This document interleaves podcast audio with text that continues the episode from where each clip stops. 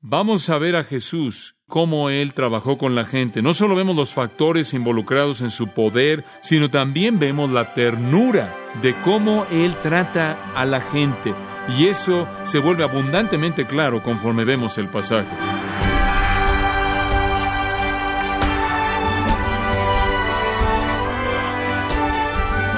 Le damos las gracias por acompañarnos a su programa Gracias a vosotros con el pastor John MacArthur.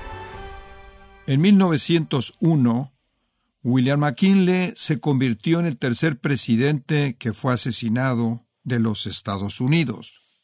Vivió varios días después de que le dispararon y antes de fallecer debido a la infección causada por la bala que recibió, y momentos antes de su muerte, la esposa del presidente gritó Yo también me quiero ir. A lo que McKinley respondió Todos vamos. Bueno, estimado oyente, McKinley tenía razón. En algún momento todos vamos a morir.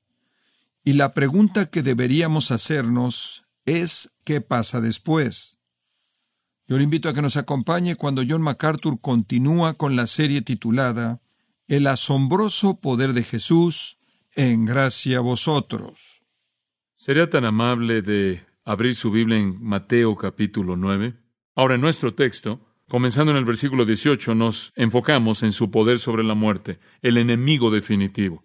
No solo nos vamos a enfocar en el milagro en sí de la resurrección, sino que vamos a ver a Jesús porque queremos aprender aquí cómo Él trabajó con la gente. No solo vemos los factores involucrados en su poder como Dios manifiesto, sino también vemos la ternura de cómo Él trata a la gente. Y eso se vuelve abundantemente claro conforme vemos el pasaje. Ahora repasemos brevemente el patrón de Jesús al tratar con la gente. Y este es el bosquejo que vamos a seguir. En primer lugar, Jesús era accesible. En segundo lugar, él no solo era accesible, sino que estaba disponible.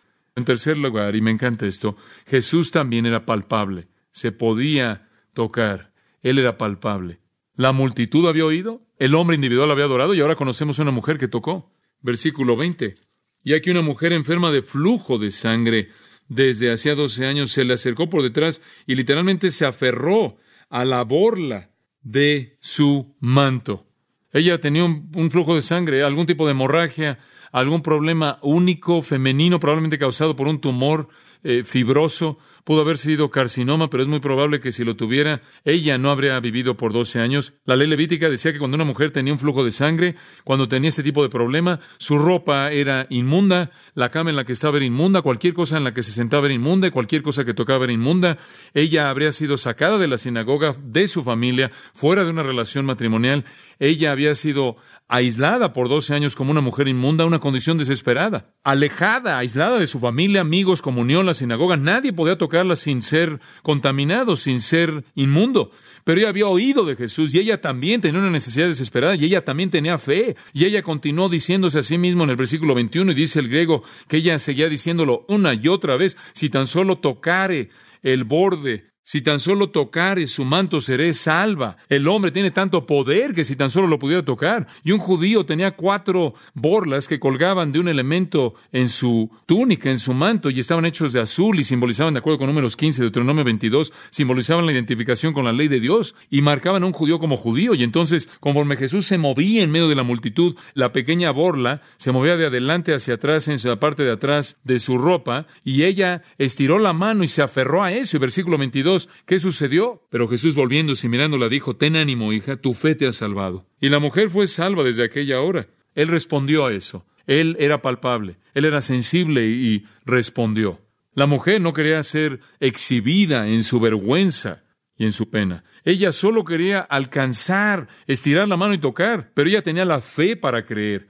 Y eso era lo que era necesario porque había tanto poder. El líder tuvo algo, un, motivo, algo inadecuado. Él realmente quería que su niña estuviera viva. Y la mujer, esta dama, tenía en cierta manera una fe inadecuada. Era algo supersticiosa, pero Jesús los tomó en donde estaban y los redumió a ambos. Ahora observe por un momento, cuando dice al final del versículo 21 que ella pensó que podía tocarla y después Jesús se voltea, algo sucedió ahí que Mateo no registra, pero Lucas sí. Y quiero que lo vean en Lucas capítulo 8. Hay mucha interacción que los evangelios tocan que no podemos cubrir, pero quiero por lo menos mostrarle esto. versículo 44 de Lucas 8, dice, se le acercó por detrás y tocó el borde de su manto y al instante se detuvo el flujo de su sangre. Entonces Jesús dijo, ¿quién es el que me ha tocado? ¿Quién me tocó? Y negando todos, dijo Pedro y los que con él estaban, maestro, la multitud te aprieta y oprime y dices, ¿quién es el que me ha tocado? Debes estar bromeando. Digo, estás siendo tocado por todo mundo ahí en la calle y estás preguntando, ¿quién me tocó? Pero Jesús conocía la diferencia entre el empujar de una multitud tibia y un alma fiel que quería agarrarse de él. ¿Quién me tocó? Y me encanta esto, versículo 46. Jesús dijo, alguien me ha tocado, porque yo he conocido que salió poder ha salido poder de mí. Esta es una declaración increíble. ¿Sabes lo que me dice? Que Jesús fue de tal manera el canal de la voluntad del Padre que el Padre podía sanar a través de él, aún antes de que él supiera quién estaba involucrado. Cuando él dijo, yo vine a hacer la voluntad del que me envió, él realmente dijo esto de corazón, fue una realidad. Él sintió el poder salir. Él era palpable, tan sensible al que lo tocó. Él conoce la diferencia entre alguien que está cerca de él y es curioso, alguien que es un buscador de emociones y alguien que se aferra a él en desesperación y fe. Él conoce el corazón, con quién va a relacionarse. Él conoce a la persona que sale de la multitud y le dice, tú eres. Ahora, permítame llevarlo a un cuarto pensamiento. No solo fue accesible, disponible y palpable, sino que fue imparcial. Él fue imparcial. Cuando él se volteó para involucrarse con esta mujer, él mostró que era imparcial. Él pudo haber dicho, oiga, mira, señora, ¿podría soltar mi borla? Estoy tratando de llegar aquí a la casa del líder. Como alguien dijo, no se burle de mi borla. Estoy tratando aquí, escuche, si puedo hacer que este hombre se convierta, este hombre está a cargo de la sinagoga. Digo, podríamos tener un avivamiento en esta ciudad. Por favor, déjeme salir. Digo, estoy ocupado, esto es muy serio. No, como puede ver, Dios nunca ha buscado a las superestrellas y a las luces brillantes y a la gente famosa. Él siempre ha estado contento con gente como nosotros. La Biblia dice que el profeta Isaías predijo que cuando el Mesías viniera, él predicaría el Evangelio a quienes? A los pobres. Y Pablo dice, no hay muchos nobles, no muchos fuertes, sino que ha escogido Dios lo bajo y lo débil y las cosas insensatas. Realmente somos lo más bajo, ¿saben eso? En serio. Estaba leyendo esta semana un libro muy interesante llamado Maravillosa y asombrosamente hecho por el doctor Paul Brand y Phil Yancey. Es un libro que deberá leer tremendo. En una sección habla de cómo el pueblo de Dios son realmente una multitud única. Y él cita al novelista Federico Buchner, quien dijo lo siguiente. ¿Quién habría podido predecir que Dios no escogería a Esaú, al honesto y confiable, sino a Jacob, al engañador? ¿Quién habría predecido que Dios pondría su dedo en Noé, quien le pegó a la botella? ¿O en Moisés, quien estaba tratando de pegarle a un madianita por un hombre en Egipto? Y si no hubiera sido porque estaba buscando el honor, él habría dejado que Aarón regresara y enfrentara la música. ¿Quién habría predicho que Dios escogería a los profetas que eran la mayoría de ellos personas aisladas de la sociedad, personas consideradas como locos. Y después Paul Brand añade, la excepción parece ser la regla. Los primeros humanos que Dios creó salieron, hicieron lo único que Dios les pidió que no hicieran. El hombre que él escogió para encabezar una nueva nación conocida como el pueblo de Dios trató de encubrir a su esposa frente a un faraón que no sospechaba, un faraón ingenuo.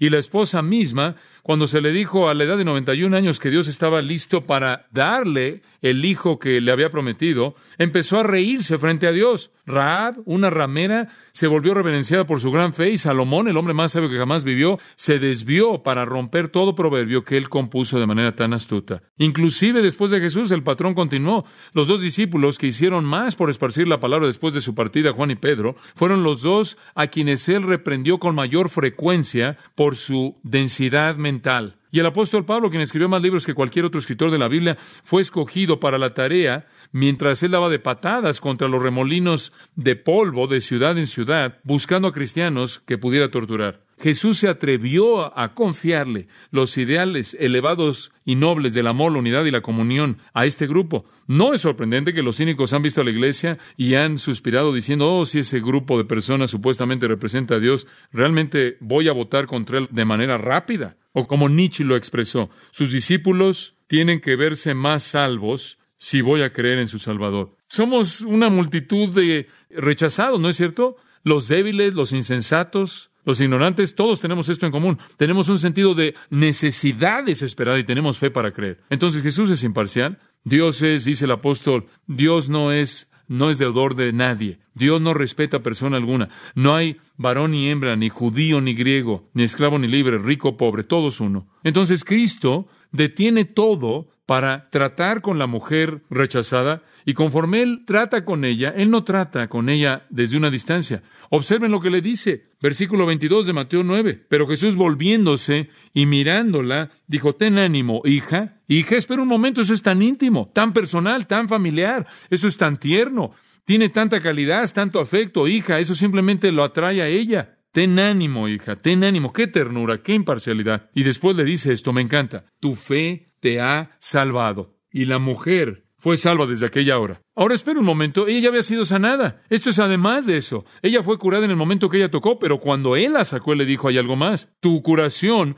no tuvo nada que ver con tu fe realmente. Ese fue un acto soberano de Dios. Si usted estudia los evangelios y el registro de Cristo, va a encontrar a multitudes de multitudes de personas que fueron sanados y no dicen nada si creyeron o no. ¿Acaso la niña que fue resucitada de los muertos tuvo fe? Me temo que no. ¿Qué tal el siervo paralizado del centurión que fue curado? ¿Tuvo fe? No. De hecho, usted puede ver los evangelios y ver muchos, muchos lugares donde la gente fue curada y no hay indicación de que tuvieron fe en particular. La sanidad fue un acto soberano por parte de Dios conforme Jesús demostraba su deidad. Y la sanidad, la curación todavía es un acto soberano por parte de Dios. Pero además de la curación física, Él dijo, tu fe te ha y él usó la palabra yaomi, que quiere decir ser restaurado físicamente. Él usó la palabra sozo, la cual es la palabra del Nuevo Testamento para ser salvo. Tu fe te ha salvado. Ella fue salva desde esa hora. Sí, hay un sentido en el cual ella fue salvada de los horrores de la enfermedad, pero aquí también hay un asunto redentor.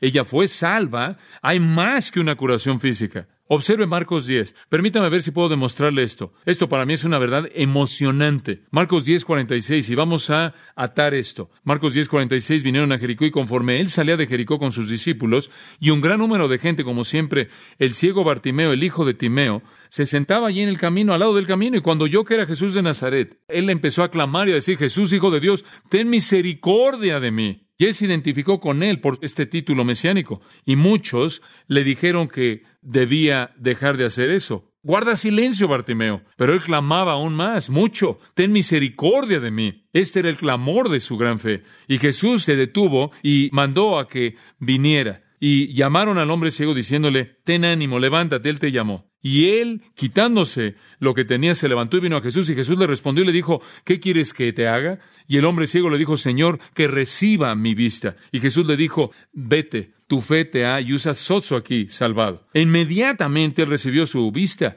¿Y siguió a quién? A Jesús. Y creo que en ese caso la palabra sozo es usada para indicar no solo que el hombre fue curado, sino que también recibió salvación. Hubo un elemento salvador, su alma. Si él tuvo ese tipo de fe, que fue suficiente para salvar su alma y creyó que este era el Señor y este fue el Hijo de David. Ahora observe Lucas 7, versículo 44. Hay un relato tremendo, emocionante, y quiero mostrarle esto. Es un paralelo muy importante. Lucas 7, 44, hay una mujer, y dice en el versículo 44 que Jesús se volvió a la mujer y Usted escuchará la historia conforme avancemos. Y dijo, Simón, Simón, ¿ves esta mujer? Yo entré a tu casa, no me diste agua para mis pies, pero ella, ella ha lavado mis pies con lágrimas y los ha limpiado con el cabello de su cabeza. Tú no me besaste, pero esta mujer desde el momento en el que entré no ha dejado de besar mis pies. Mi cabeza con aceite tú no ungiste, pero esta mujer ha ungido mis pies con aceite. Por tanto te digo, sus pecados, los cuales son muchos, son perdonados, porque llamó mucho, porque a quien poco es perdonado, poco ama. Y él le dijo, tus pecados son perdonados.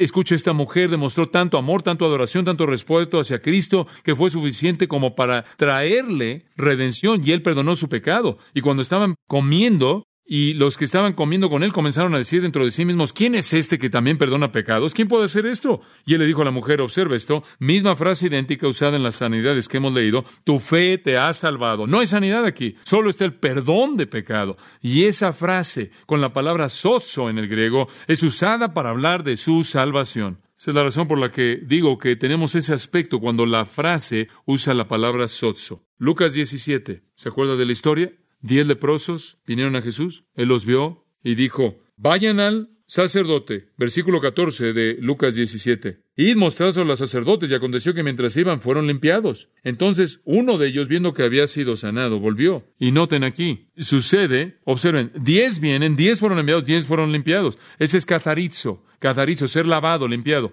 Uno de ellos, cuando vio que había sido sanado, se volteó y dijo, se apostó a su tierra, sus pies dándole gracia, y dijo, y este era samaritano. Respondiendo Jesús, dijo, ¿no son diez los que fueron limpiados, y los nueve dónde están? ¿No hubo quien volviese y diese gloria a Dios y no este extranjero? Y le dijo, levántate, vete, tu fe, y esa misma frase, tu fe te ha salvado. Y vuelve a usar sozo. Una cosa es ser cazarizo y otra cosa es ser sozo. Hay una limpieza de diez y hay una salvación de uno, de uno. Entonces, cuando la palabra es usada de salvar, es desafortunado que la Biblia en español no hace esa distinción, porque creo que implica un aspecto redentor. Y como dije antes, la fe no es necesaria para curación. ¿Sabes que hay gente que tiene enfermedades que se alivian y no son cristianos? Y hay cristianos que mueren. Ese es algo soberano. Algunas veces Dios honra nuestra fe en la curación, pero siempre honra nuestra fe en la salvación, al salvar. Bueno, como puede ver, Jesús amaba a la gente. Él era accesible y puede regresar a Mateo 9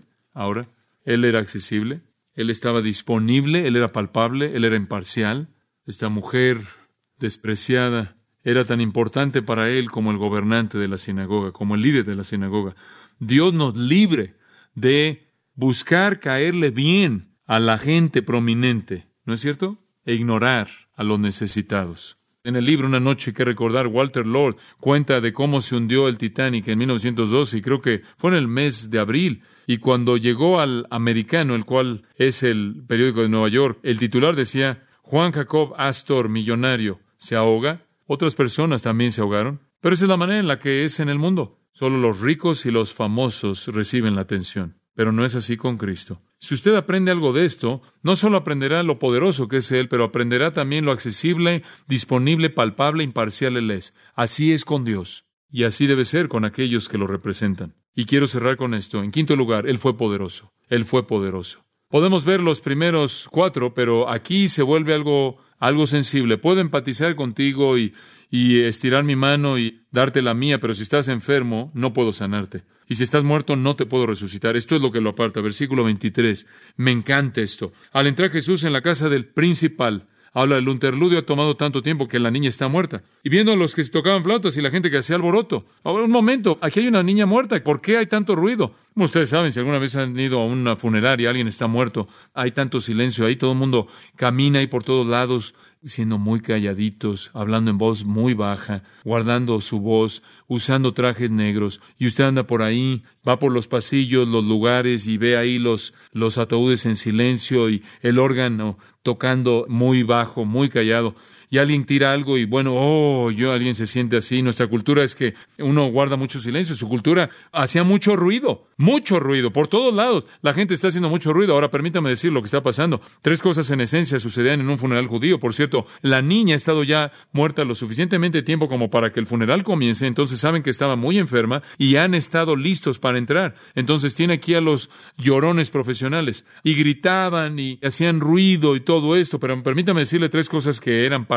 en primer lugar, se rompían las vestiduras. Supuestamente tenía uno que romperse las vestiduras, eso era simbólico de su tristeza. Y habían 39 reglas diferentes y normas de cómo romper su ropa. De acuerdo con el Talmud, usted tenía que hacerlo mientras estaba de pie y tenía que hacerlo sobre su corazón o cerca de su corazón. Si era una madre o un padre, tenía que ser sobre su corazón. Si no era la madre o el padre, podía ser en cualquier lugar cerca del corazón. Y tenía que romperlo lo suficiente como para que pudiera meter ahí su puño. Y después tenía que dejar esa rotura por siete días y durante los siguientes 30 podía usted coserla con puntadas muy grandes, pero no podía coserla de manera permanente para que la gente supiera que todavía usted se sentía mal. Y para que las mujeres no se expusieran a sí mismas de una manera indiscreta al romper su ropa, rompían su ropa de abajo, ropa interior, y después la usaban al revés y habían 39 cosas diferentes. Entonces todo comienza aquí. Todo mundo está rompiéndose la ropa y créame, esto habrá sido un funeral grande porque este era un hombre muy importante y todos están ahí rompiéndose la ropa.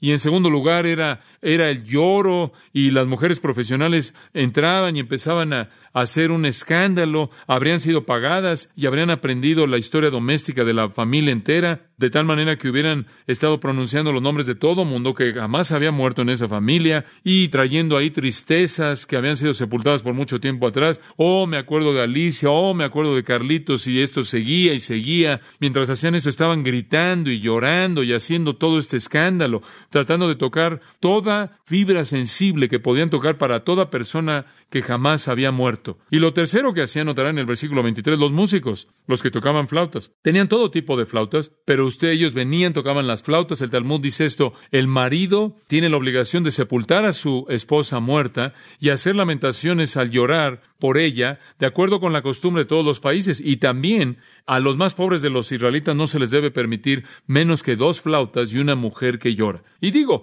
si usted estaba en una situación de pobreza extrema, tenía que contratar a una mujer que llorara y dos flautas. Ahora, si era rico, el Talmud decía que debía ser de acuerdo con su riqueza. Entonces, aquí hay un hombre que probablemente tenía muchos medios y el lugar estaba lleno de flautas y podía imaginarse el desastre que era. Ahí con gente rompiéndose la ropa y llorando y, y gritando y por todos lados, ahí la gente, los hombres tocando flautas. De hecho, hacían esto en el mundo romano también. Ellos dijeron, y Séneca escribió que habían tantos flautistas, había tanto grito en la muerte del emperador Claudio, que ellos sintieron que Claudio mismo probablemente lo oyó aunque estaba muerto. Entonces, usted puede ver cómo era un funeral en ese entonces. Jesús vio a los músicos y la gente haciendo todo este ruido, versículo 24, observe, y les dijo, sálganse. El príncipe de paz llega. Él les dice, sálganse. ¿Por qué esto es apropiado? El Talmud requiere, demanda todo esto. Estamos haciendo lo que debemos hacer. Sálganse. Razón, la niña no está muerta, está durmiendo. ¿Qué quieres decir? Observe lo que dice al final del versículo 24.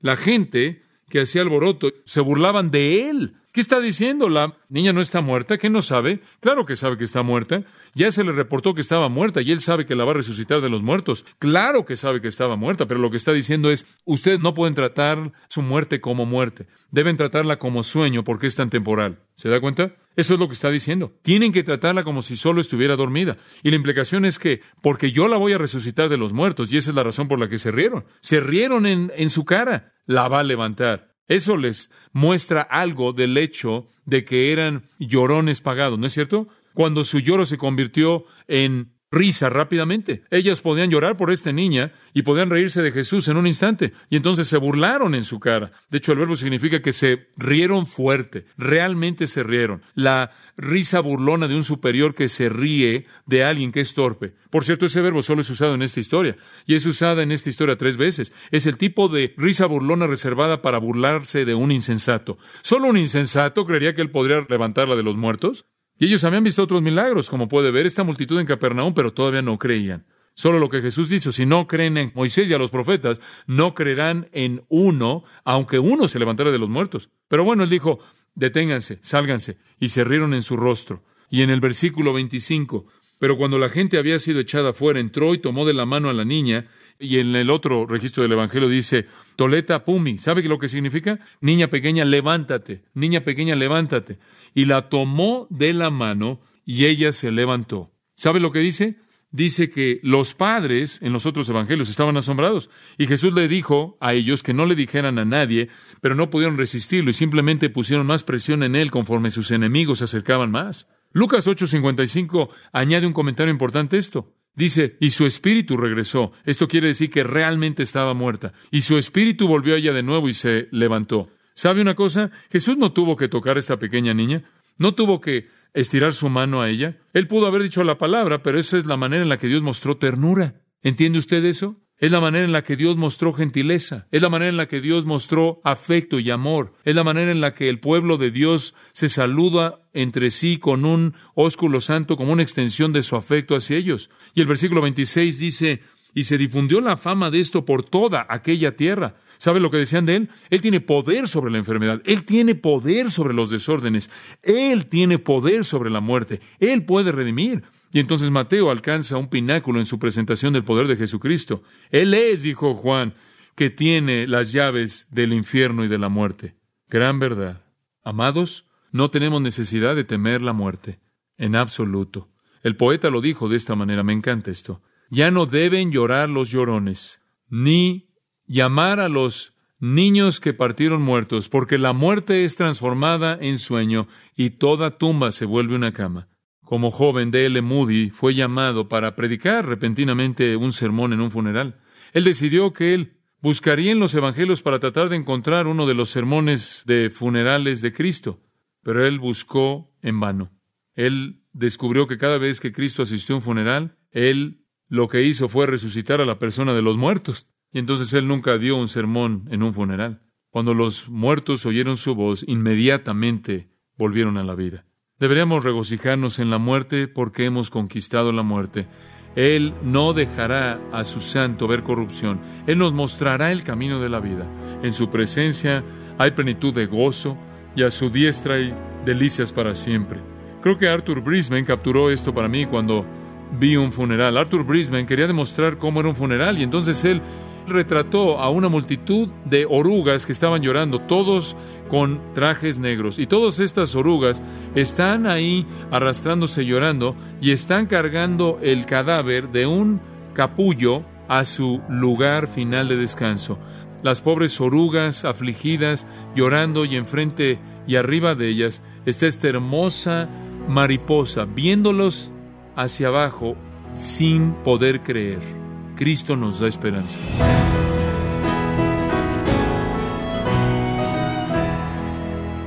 De esta forma ha sido el pastor John MacArthur con el estudio, parte de la serie titulada El asombroso poder de Jesús, en gracia a vosotros. Estimado oyente, tenemos disponible el libro Una vida perfecta, la historia completa del Señor Jesús, y puede obtener su copia en gracia.org o en su librería cristiana más cercana. Y le recuerdo también que puede descargar en audio transcripción gratuitamente los sermones de esta serie El asombroso poder de Jesús, y así como todos aquellos que he escuchado en días, semanas o meses anteriores en gracia.org.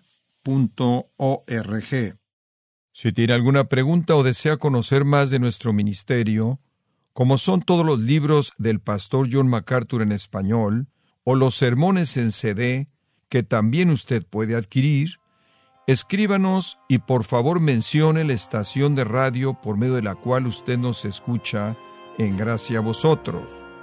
Es importante conocer no solo el país y ciudad de donde usted nos escucha, sino también la radio. Para quienes contactan nuestro ministerio por primera vez, pueden solicitar una copia del mensaje de promoción sin costo alguno, un mensaje por oyente únicamente. Si usted vive en los Estados Unidos o Puerto Rico, escríbanos a Gracia Vosotros, P.O. Box 4000, Panorama City, California 91412 o puede escribirnos a través del siguiente correo electrónico radio arroba En nombre del pastor John MacArthur, de nuestra asistente administrativa Jessica Fonseca, así como del personal, queremos darle las gracias invitándole para que nos acompañe en la próxima edición y juntos continuar desatando la verdad de Dios un versículo a la vez en gracia a vosotros. Esto ha sido todo y queremos agradecerle su sintonía de lunes a viernes. Y en nombre de John MacArthur y del personal de este organismo, invitarle para que nos acompañe en la próxima edición y así juntos continuar desatando la verdad de Dios un versículo a la vez en gracia a vosotros.